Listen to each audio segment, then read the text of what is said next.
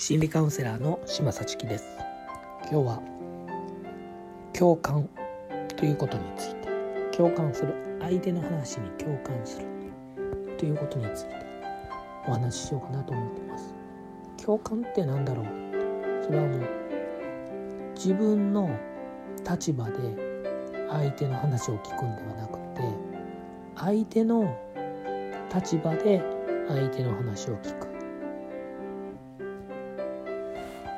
人の話を聞いていてあこの人の話私はすごい嫌やな私はすごい面白いと思うな私だったらこうするなこれは相手の話を私にとってどう思うか私にとってどう考えるかっていう視点で観点で聞いてるんですね。これは共感ではない。共感というのはあなたの話をあなたにとってどうなのかっていうふうに理解しようとすることが共感です。今日学校で今日職場でこんなことがあってすっごくつらかったっていう話をその人がしたとしてそれを聞いた私はそれに対して辛いと思うか思わないか別としてその人にとってその話は辛かったんだな。その人にとってこういう感じになったんだな。その人にとっては腹が立ったんだな。そういう聞き方をするのが共感的理解です。あのどうしても人って私にとってはどうかっていうふうに考えますよね。子供の時からよくこういう教育を受けています。自分がされて嫌なことはしてはいけません。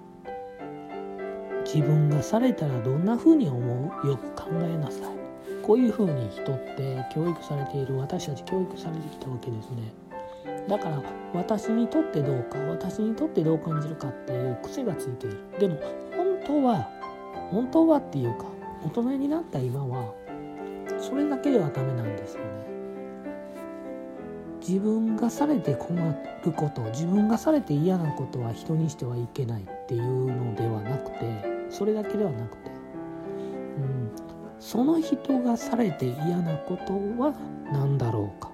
その人がされたらどんな風に思うんだろうかっていう相手の立場で考えないといけませんよね。